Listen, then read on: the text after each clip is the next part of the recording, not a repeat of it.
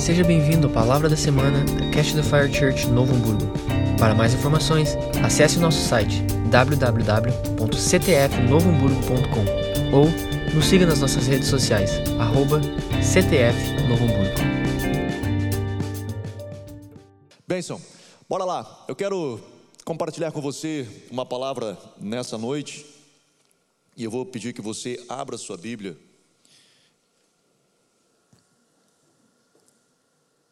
Em Levítico, lá no Velho Testamento, nós vamos ler a princípio dois textos, mas um texto lá de Levítico, no Velho Testamento, Levítico capítulo 10.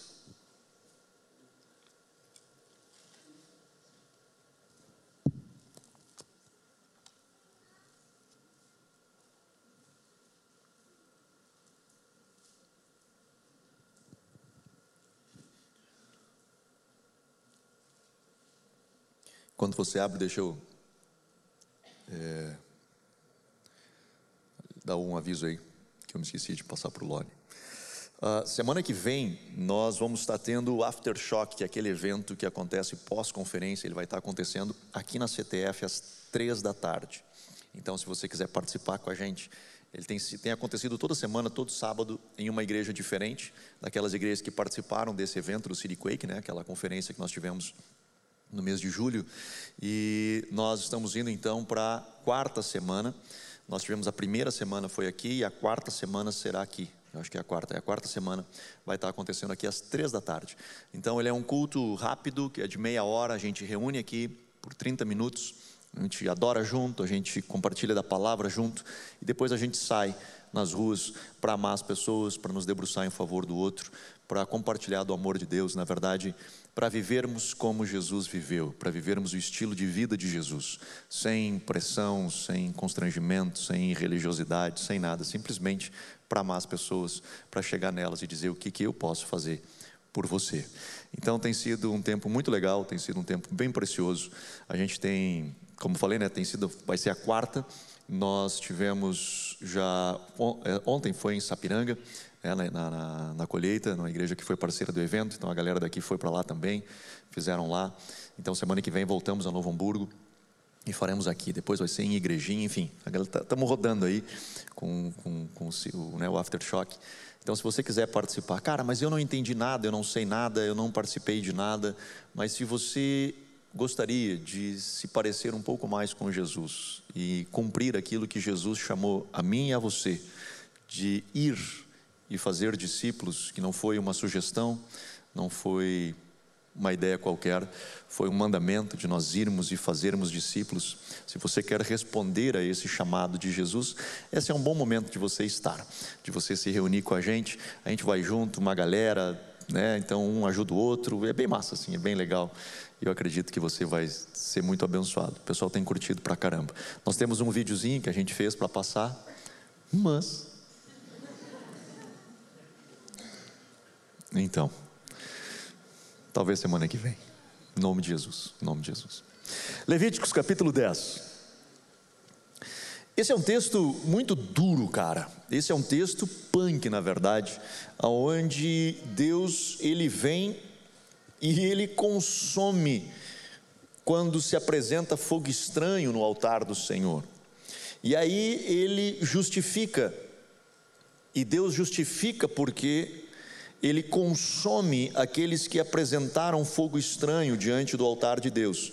Ele diz assim no verso 3: E falou Moisés a Arão: Isto é que o Senhor disse: Mostrarei a minha santidade naqueles que se cheguem a mim, e serei glorificado diante de todo o povo. Porém, Arão se calou. Pai, abençoa a tua palavra nessa noite, em nome de Jesus, que estejamos sensíveis à voz do Teu Espírito e que possamos aprender de Ti, Senhor, que é manso e humilde de coração.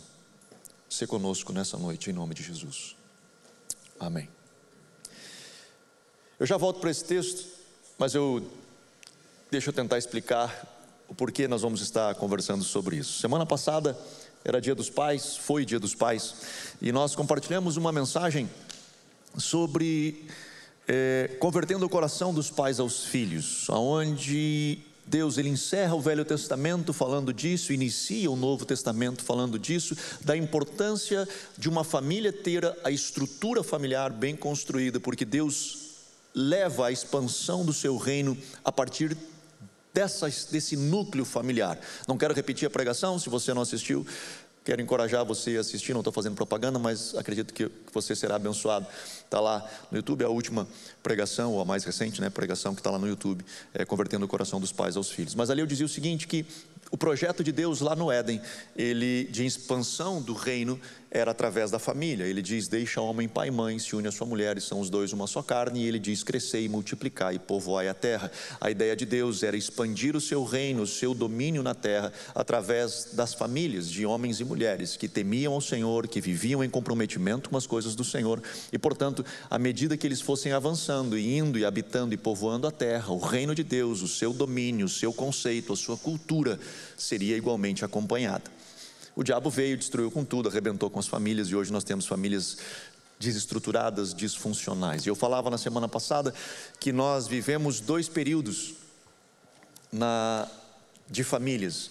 Nós viemos, e eu sei que eu peguei isso, eu não vivi isso, mas eu peguei isso a partir dos meus pais, né, que eles viveram uma realidade familiar onde os pais eram autoridades e os filhos obedeciam sem questionar, vivia aquela lei de manda quem pode, obedece quem tem juízo, e aí filho não falava, filho não comandava, filho não dizia nada, filho não tinha opinião nenhuma, filho ele, ele vivia, né? e ele sobrevivia para crescer, né? porque se ele falasse qualquer coisa, tomava, apanhava e já era, e voava o que tinha, o que estava perto, era, né?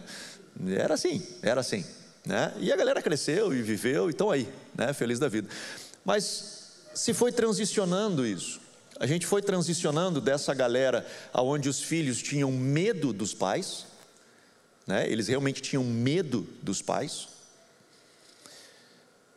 Ao outro extremo, aonde os filhos já não respeitavam mais os pais.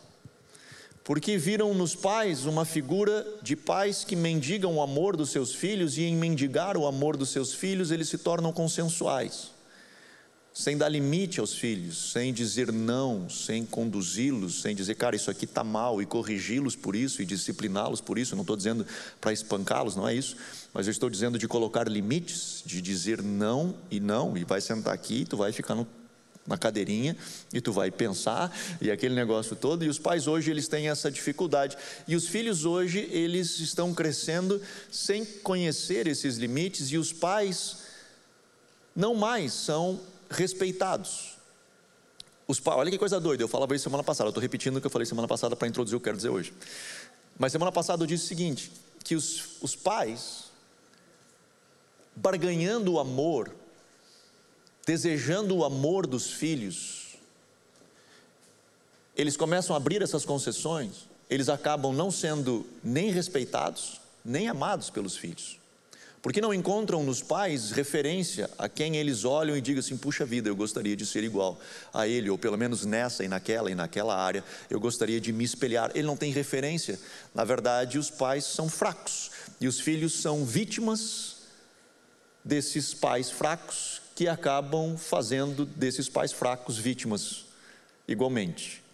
Né? Eu falava semana passada isso que os pais vitimizam seus filhos e se tornam vítimas posteriormente das criancices, das bizarrices e das coisas que os filhos fazem.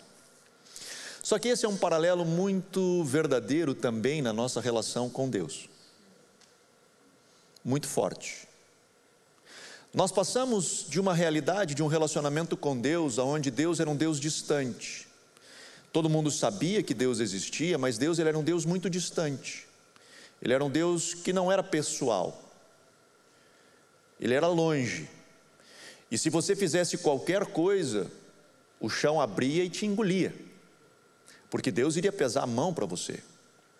Então a nossa relação com Deus, alguns anos atrás, era uma relação de medo. Eu não servia a Deus porque eu amava Deus, eu servia a Deus porque eu tinha medo era do inferno. A minha relação com Deus e a minha devoção com Deus não é porque eu fazia isso por amor, eu fazia isso por medo. Porque se eu não fizesse, a mão pesada de Deus viria e me consumiria.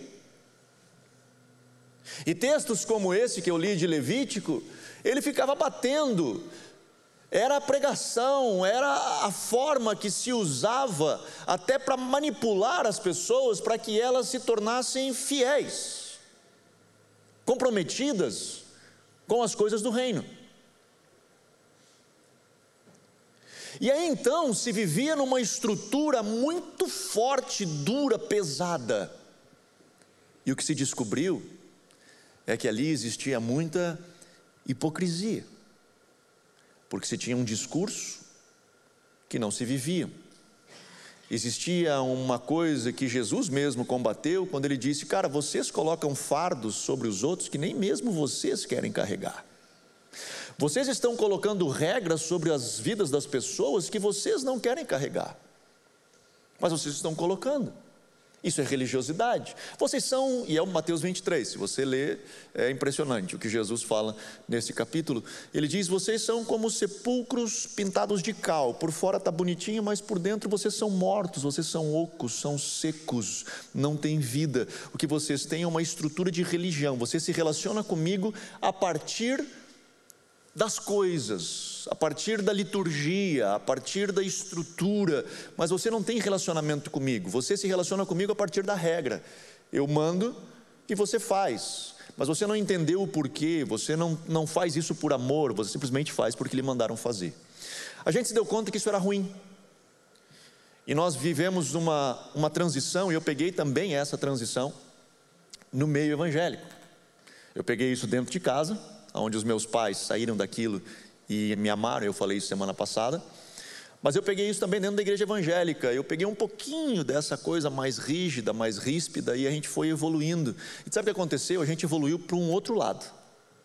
A gente evoluiu para um outro lugar, a gente descobriu que Deus, Ele é Deus mas Ele também é Deus Pai, e Ele nos ama, e Ele nos ama com um amor incondicional. E a gente começou a aprender todo esse negócio, a gente ficou maravilhado com isso, e aquele Deus que antes era um Deus que estava sentado num alto e sublime trono, pronto para julgar os vivos e os mortos, de repente Ele era um cara que me amava, e que Ele me compreendia, e que Ele me entendia, e que Ele queria ter um relacionamento comigo.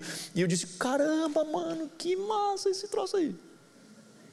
Cara, Deus, o Criador do universo, quer se relacionar comigo? Bora! É nós. E começamos a nos relacionar com Deus. E sabe o que aconteceu? Aconteceu o outro caminho. É que nem o pêndulo, eu falo isso para a galera assim, né? Imagina um pêndulo assim, quando a gente está vivendo um extremo aqui, quando a gente larga ele, cara, né? Um extremo de religiosidade, naturalmente a coisa ela vai lá para o outro lado, cara. E o cara diz assim: não, mano, agora Jesus é meu faixa, Jesus é meu brother. Deus ele me entende. Deus ele me compreende. Afinal, eu não vivo mais na lei, hoje eu vivo na graça. Então a graça, ela me dá, porque Deus ele me entende, afinal, de novo, ele é meu. E ele me entendendo, ele me compreendendo, eu acabo fazendo um Deus customizado. Ele é um Deus que ele é customizado para mim. Então, assim, tem coisas que eu sei que é errado, então aquilo eu não faço, aquilo eu não faço, aquele outro também não faço. Mas tem algumas coisas erradas que eu faço. E as coisas erradas que eu faço, cara, na minha cabeça é um negócio mais ou menos assim: ah, mas Deus me entende. Afinal, ele é meu brother, ele é meu parceiro. E o que nós não nos demos conta é que nós nos tornamos aquele filho mimado, que eu falei para vocês semana passada, que deita no chão, no mercado, quando ele quer ganhar as coisas e o pai diz não, e ele começa a chorar para ganhar o chocolate que ele queria ganhar naquele dia. Porque o dia que nós não recebemos aquilo que nós gostaríamos de receber, nós ficamos chateados emburrados. E aí, citando uma pregação de um tempo atrás, quando nós ficamos decepcionados com Deus, a razão pela qual nós nos decepcionamos com Deus é simplesmente porque Deus não fez o que eu gostaria que Ele fizesse. Por isso que eu me decepciono com Ele. Porque eu não consegui aceitar a vontade dEle na minha vida. de olhar para mim naquele momento e dizer: não. E aí então eu fico decepcionado com Deus, eu fico triste com Deus, eu abandono Deus, eu abandono a igreja, eu abandono os caminhos do Senhor, porque afinal eu fiquei chateado com Deus. Era para Deus ter curado, era para Deus, Deus ter liberto, era para Deus ter feito tal coisa, era para Deus ter me dado aquilo, era para Deus, sei lá. E Deus não fez aquilo que eu queria que Ele fizesse, porque afinal, na minha cabeça, a minha relação com Deus não é mais aquela relação da estrutura de religião, não é mais aquela. Agora é a, ideia do meu brother, do meu faixa. E esse brother e faixa, ele é o meu Deus, é um Deus customizado para mim, para minha realidade. Ele, ele, ele encaixa exatamente no que eu gosto, no que eu quero. E aí eu vou citar o que eu já falei algumas outras vezes. O problema das pessoas começou a ser quando elas passaram a ler a Bíblia. Porque a intenção de Deus nunca foi que nós lêssemos a Bíblia. E aí você vai dizer assim, Anderson, você está maluco, velho. Lutero, ele já nos deu acesso à Bíblia para nós lermos. Ninguém podia ler a Bíblia. E Lutero conseguiu espalhar a Bíblia para todo mundo. É verdade, mas a intenção de Lutero também não era que nós lêssemos a Bíblia. O que Lutero fez foi nos dar acesso à Bíblia. Qual que era a intenção de Lutero? Era justamente que nós tivéssemos a Bíblia conosco. Que nós tivéssemos acesso a ela. A intenção de Deus nunca foi que você lesse a Bíblia. A intenção de Deus sempre foi que a Bíblia te lesse. Eu vou dizer de novo. A intenção de Deus nunca foi que você lesse a Bíblia. A intenção de Deus sempre foi que a Bíblia te lesse. Paulo fala como nós diante de um espelho, e ali é na palavra que nós nos enxergamos, é na palavra que nós nos vemos.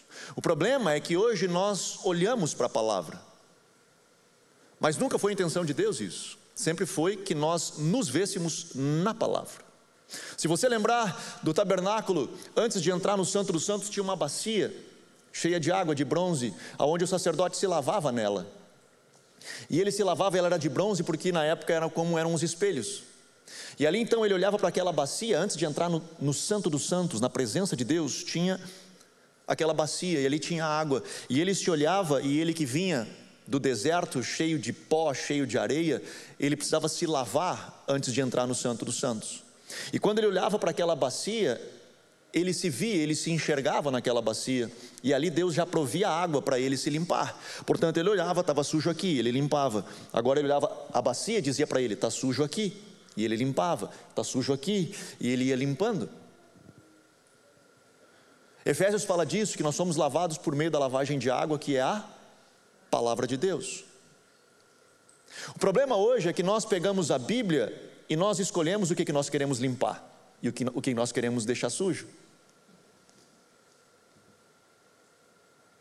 Nós escolhemos o que nos serve e aquilo que nos incomoda. Deus é meu faixa, Ele me entende, mano. Ele me entende. Deus, Ele me compreende, cara.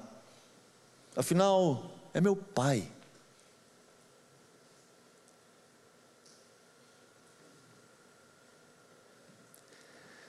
Deus sempre desejou, obviamente, de novo eu digo, quando Lutero espalha a Bíblia para nós, e foi o evento principal né, da reforma, um dos principais da reforma, de levar a mensagem, o solo escritura, de levar a palavra do Senhor ao acesso a todas as pessoas, para que a palavra pudesse nos transformar, que nós nos debruçássemos sobre ela e permitíssemos que ela nos limpasse, que ela nos transformasse com o passar do tempo, a gente começou a trabalhar diferente esse processo. E aí, de novo, nós saímos de um Deus que era distante para um Deus, meu brother, meu faixa. E como é que eu soluciono isso? Qual é a resposta para isso? Como eu posso achar um ponto de equilíbrio? Aonde eu vou me relacionar com Deus, que não é um Deus tirano, que eu entendo que Ele é meu Pai, mas que Ele não é o meu best friend forever. Que é aquele cara meu coigual. Ele não é meu coigual. Eu falava isso semana passada. Eu quero ser amigo dos meus filhos. Eu quero que eles me vejam como amigo. O problema não é ser amigo dos meus filhos. O problema é quando eu deixo de ser pai deles. O problema é quando eu tiro a minha posição de pai. E várias vezes eu já conversava com os meus filhos, só um pouquinho, está conversando comigo, está conversando com teu colega, está conversando com teu pai. Então, psh, baixa a bolita. Bem mais baixinha a bolita. Sou teu pai?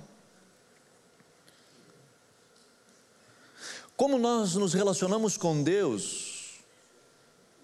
Qual é a resposta para que nós venhamos sair daquela ideia de um Deus tirano e não cair naquela ideia de um Deus brother, faixa, que está tudo certo?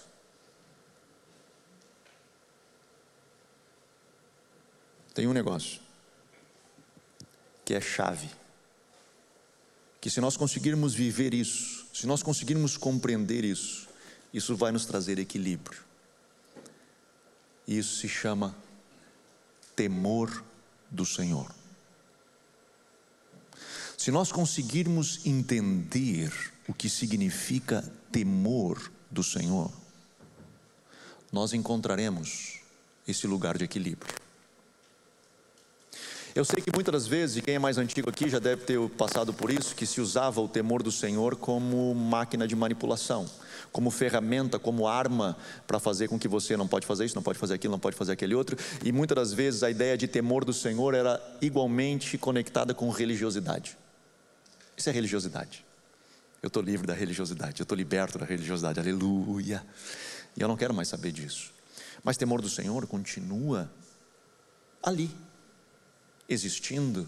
E temor do Senhor, e você já sabe disso, não é ter medo de Deus, não é você, meu Deus do céu, o chão vai abrir, não é, cara.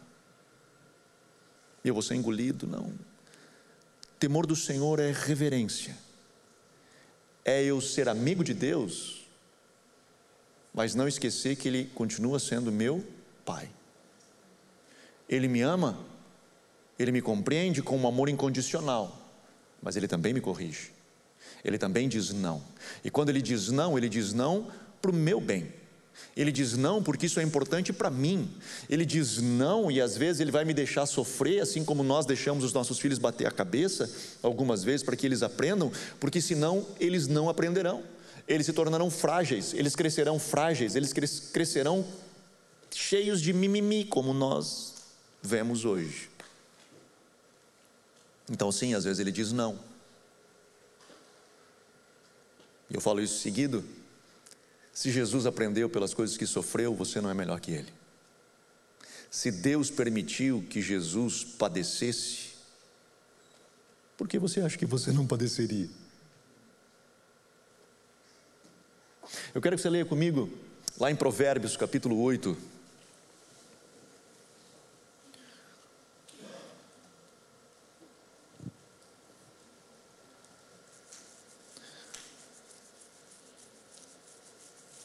Provérbios capítulo 8, o verso 13, ele diz o que é temor do Senhor.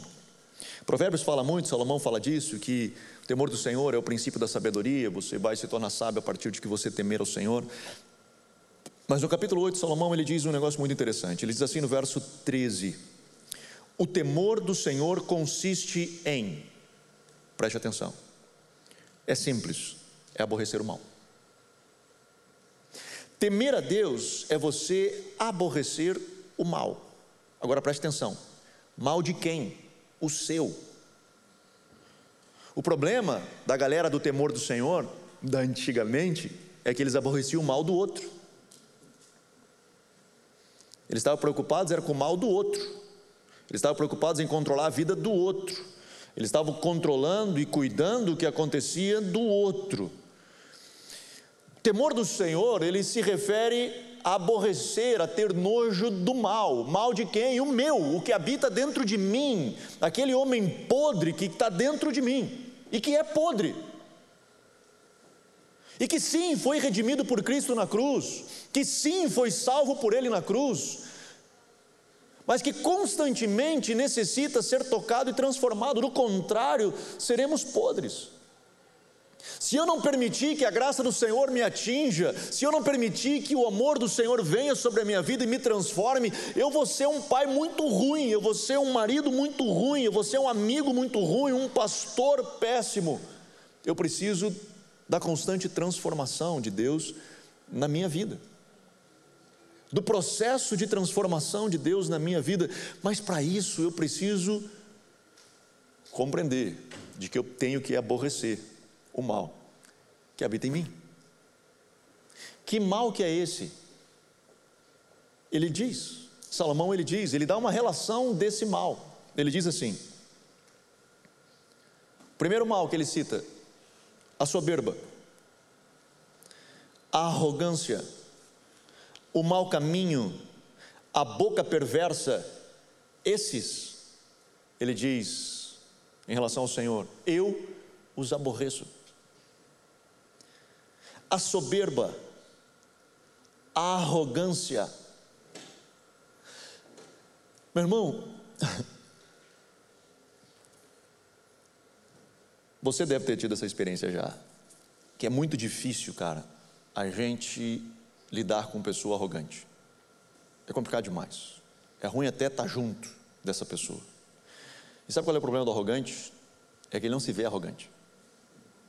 Ele não se enxerga arrogante ele não se enxerga soberbo. E aí ele tem que tomar muito pau, paulada na cabeça, pum, para ele descer. E ele só acorda depois de tomar tombo aos montes. Aí ele acorda. Ele diz: Acho melhor eu mudar. Porque ele não se reconhece soberbo.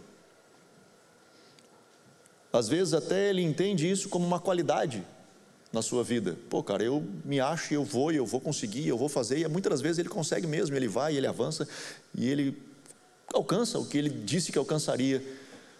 Mas a custas de quê? Ou de quem ele faz isso? Davi orando no Salmo 19, ele diz: Senhor, livra-me da soberba, porque se tu me livrares dela, tu me estarás, tu estarás me livrando de tão grande transgressão. Davi constantemente orava e disse: Senhor, sonda o meu coração e me mostra, estou sendo soberbo, eu estou me achando mais do que eu deveria de me achar.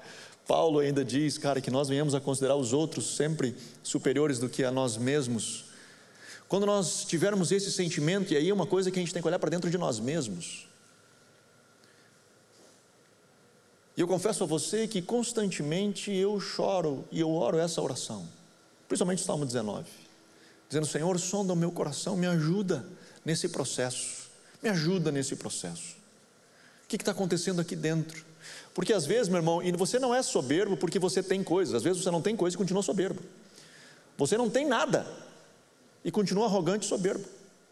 E se você não acordar, você vai ficar apanhando a vida inteira.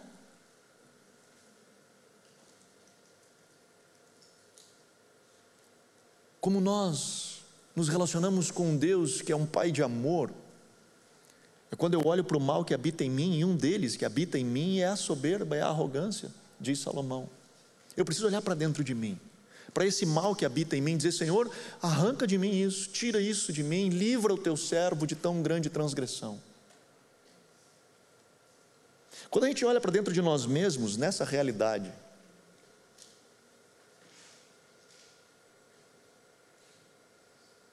nós começamos a nos aproximar de Deus, compreendendo de que Ele não é o meu faixa, meu brother, que eu deixo fazer qualquer coisa, porque eu me dei conta de que tem coisa errada aqui dentro que precisa ser mudada, mas eu não encontro um Deus tirano, eu encontro um Deus que me acolhe no meu pecado e me transforma pela Sua glória.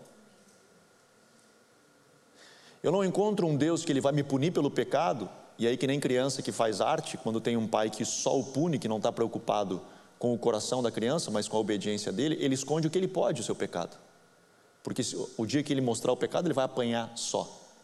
Ele só vai ser punido pelo pecado.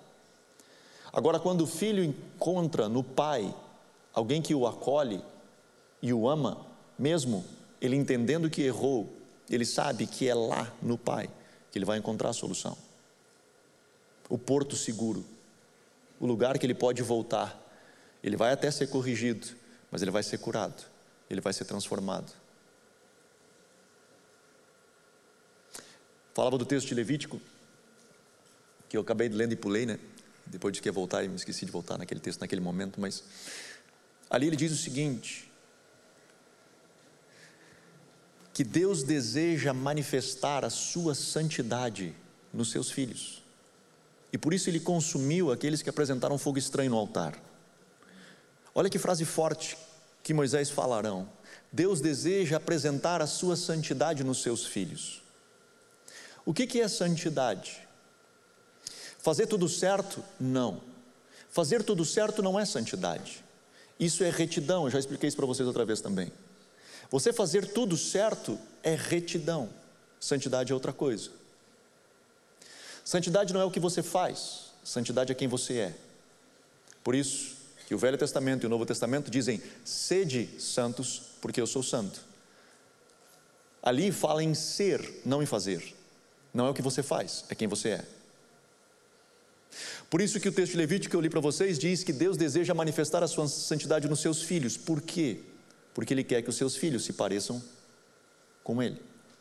Ele quer que os seus filhos, por onde forem, vivendo o reino, quando as pessoas olharem para ele, possam ver nele a imagem de Cristo.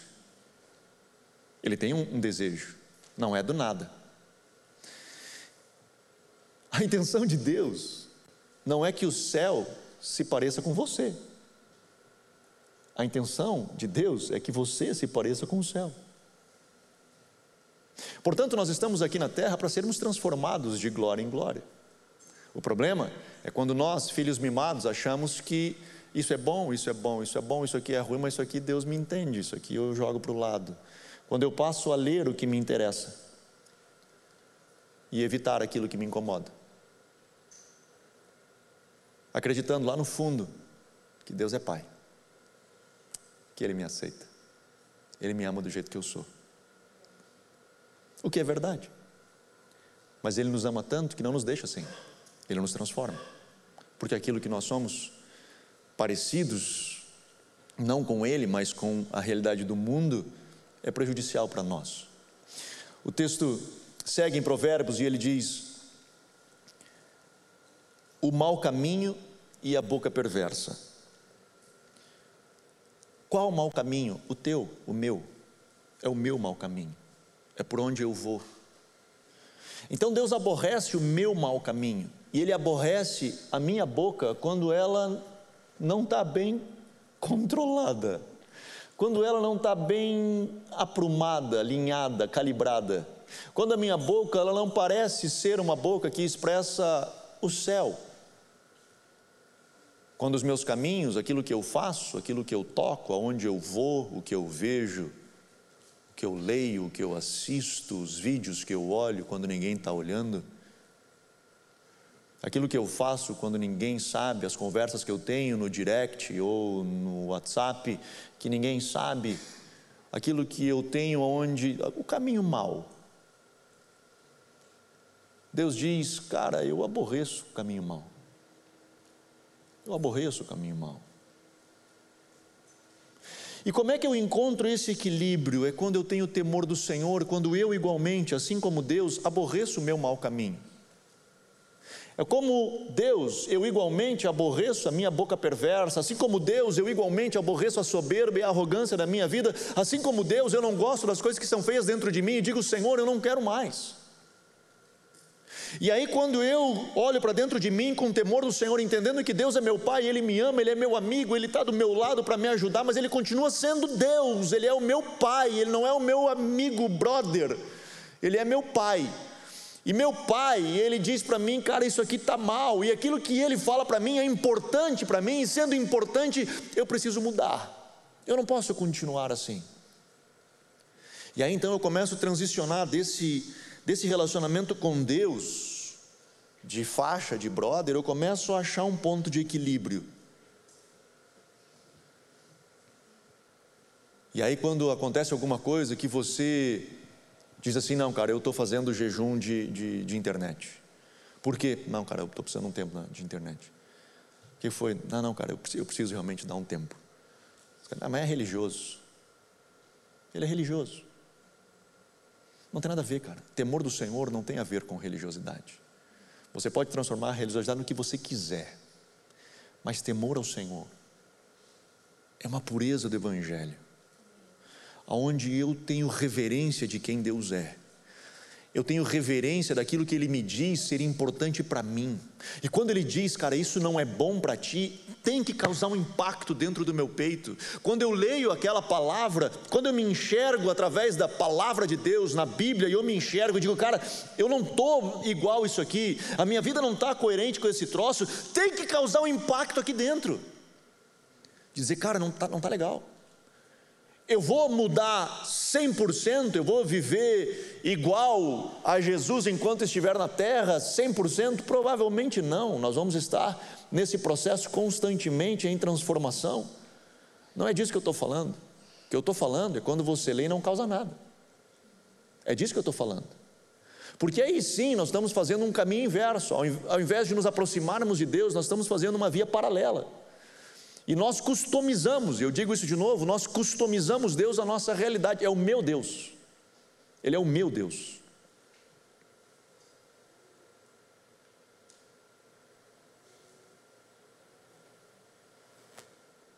Onde nós vamos perdendo coisas simples, coisas básicas, e aí de novo, eu não estou dizendo que tem que ser feito, mas coisas simples do Evangelho, como por exemplo, orar nas refeições como orar com os filhos, como ter reverência na adoração.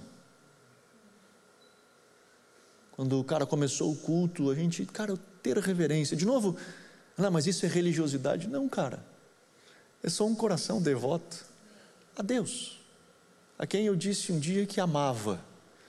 E eu vou focar nele, sem religiosidade, sem besteira de regra disso, regra daquilo, não pode. Falei semana passada, eu amo as crianças correndo aqui depois do culto, amo, cara. Que corra tudo, deixa suada. Mas que a gente saiba que na hora do culto é a hora do culto. E que se compreenda, que eles entendam isso. Terminou o culto, bora! E aí vem a gangue. É um gritar, vem a gangue toda.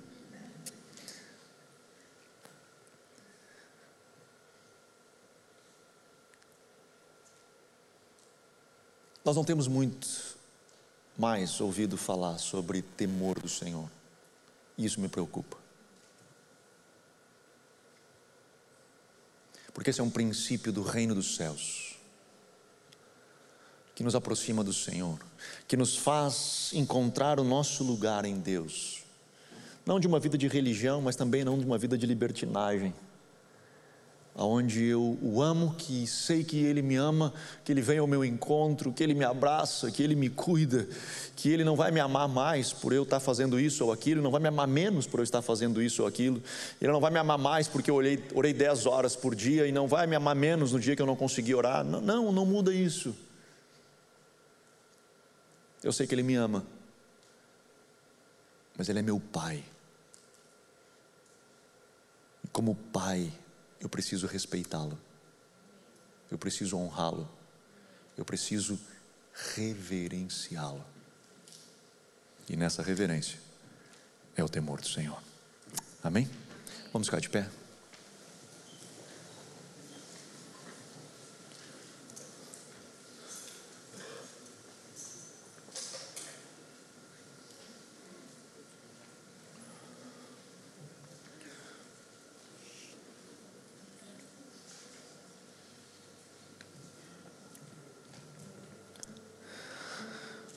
O John Bevere, o Bevere, sei lá como é que diz o nome dele, sobrenome. Ele tem uma frase que ele diz assim: Aprenderemos rapidamente que não amaremos Deus verdadeiramente até que o temamos. Nem poderemos temê-lo de forma apropriada até que o amemos.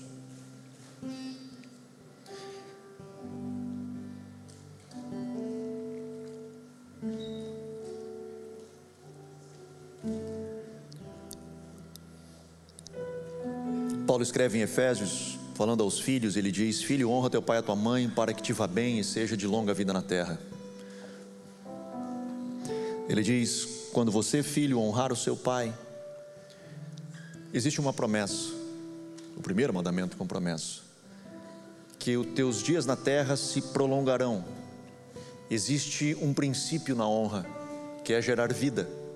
Quando você honra, gera vida. Tudo aquilo que você coloca honra é gerado vida em você.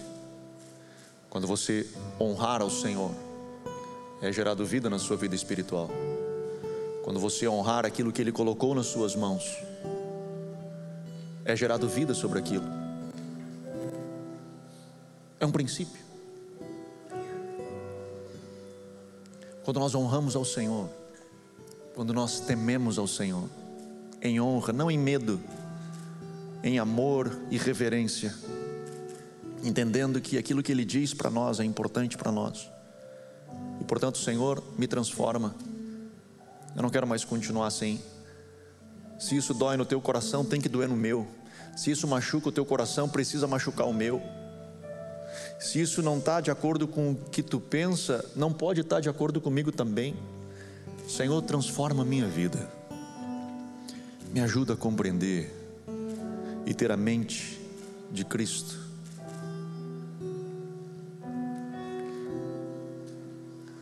Se nós começarmos a nos relacionar com Deus assim, mano,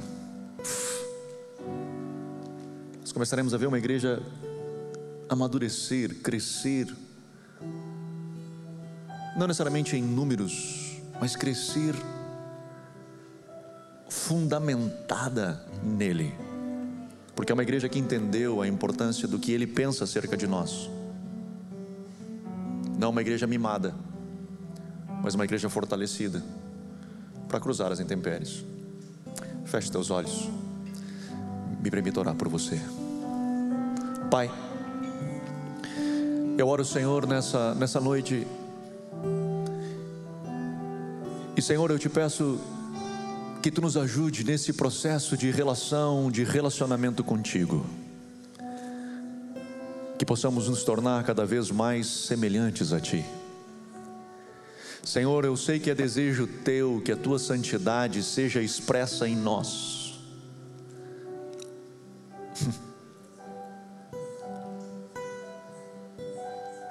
que possamos representá-la, que possamos vivê-la, que as pessoas possam olhar para nós, Senhor, e ver em nós Cristo. Que possam olhar para nós, Senhor, e enxergar em nós pessoas que se assemelham a Jesus que estão em processo de transformação para cada vez mais estarem parecidas com o Mestre. Senhor, abençoa a tua igreja, abençoa os teus filhos, abençoa o Senhor em nome de Jesus. Eu te peço, em nome de Jesus.